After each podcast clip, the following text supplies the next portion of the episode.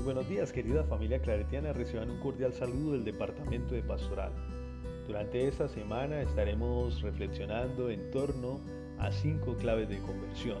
Este miércoles 17 de febrero iniciamos la cuaresma, el tradicional miércoles de ceniza, cuaresma, 40 días de reflexión, de conversión, donde los invitamos a cada uno de ustedes a que nos acompañen en las diferentes semanas a reflexionar en torno a cinco claves. La conversión ecológica, la conversión cultural, la conversión pastoral, la conversión sinodal y la conversión fraternal, orientada y acompañada por sus maestros de pastoral en cada una de sus clases.